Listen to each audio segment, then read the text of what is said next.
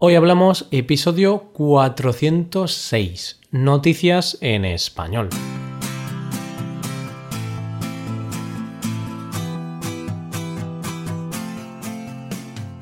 Bienvenido a Hoy Hablamos, el podcast para aprender español cada día.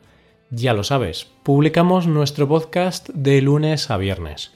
Puedes escucharlo en iTunes, en Android o en nuestra página web Tienes disponible la transcripción de este episodio y una hoja de trabajo en PDF con ejercicios y explicaciones de vocabulario y expresiones.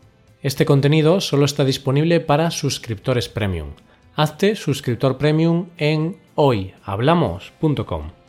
Buenas a todos, ya estamos a jueves. Comenzamos el noticiario particular de Hoy Hablamos. ¿Cómo estáis, queridos oyentes? Espero que estéis bien. Si vosotros lo estáis, pues yo también. Hoy vamos a hablar de tres noticias que nos han parecido destacables. Las dos primeras hablan de España y la última de París. La primera noticia trata sobre el número de cerdos que hay en nuestro país. La segunda sobre el dinero que gastamos en cerveza cada mes. Y la última sobre el problema de París con la gente que mea en la calle. Hoy hablamos de noticias en español.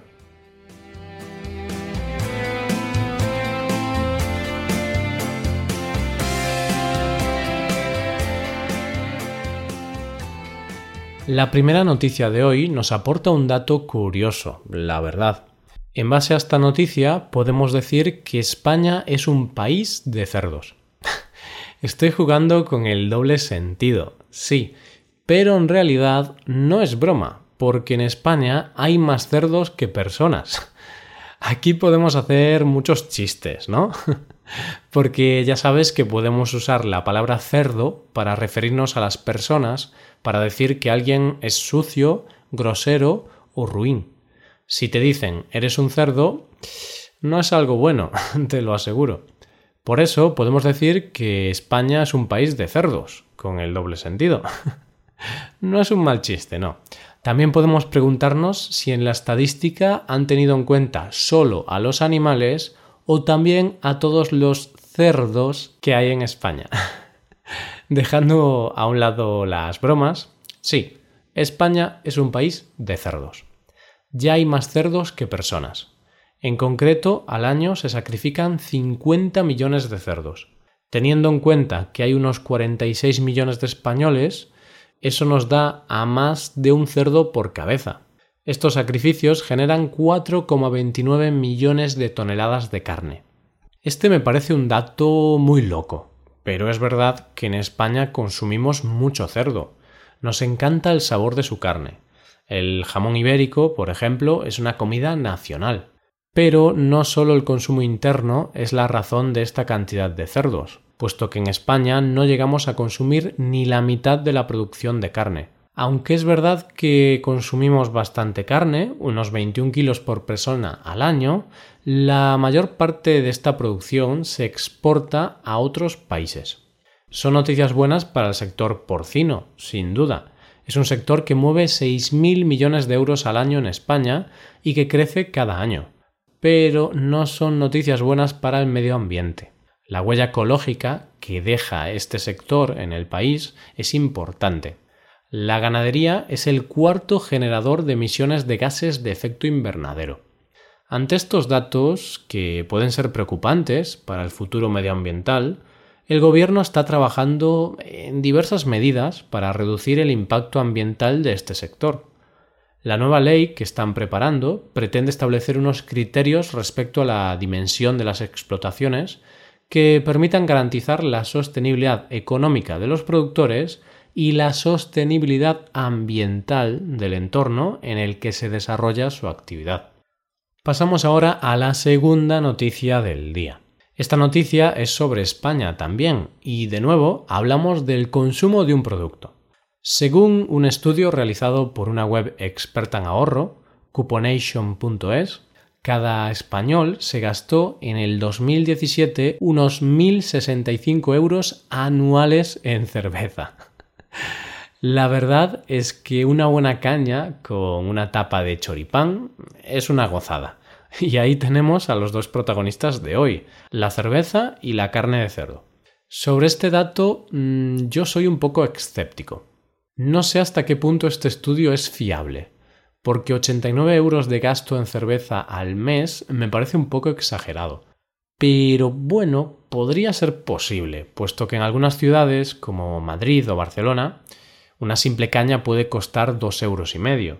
Si tomamos una caña diaria, pues ya casi tendremos el gasto que dice el estudio.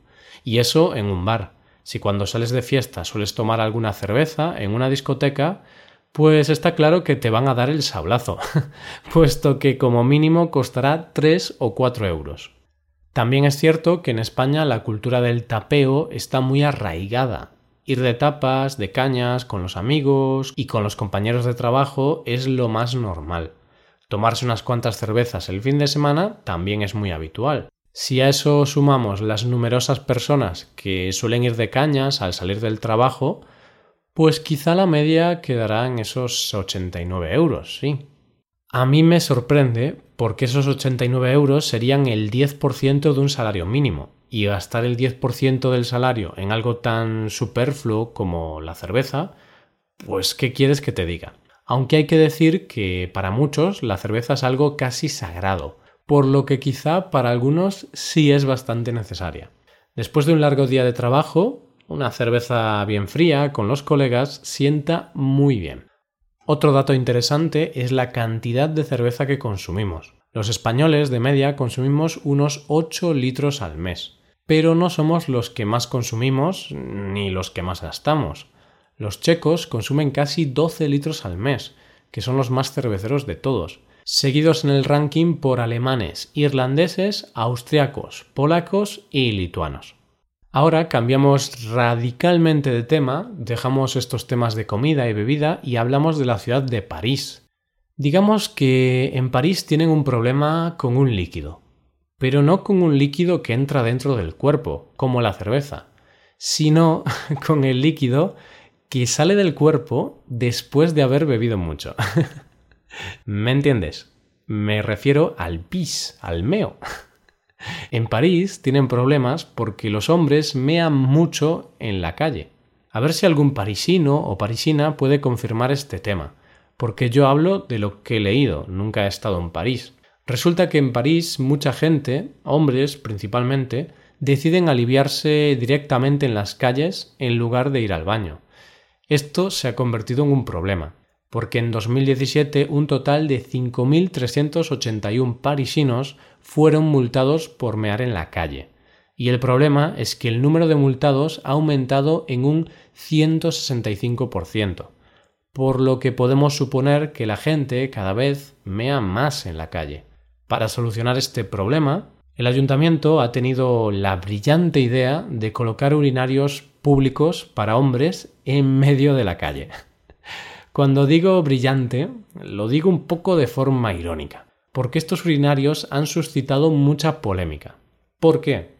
Porque son urinarios abiertos, es decir, no hay puertas ni nada que los oculte. Además son solo para hombres.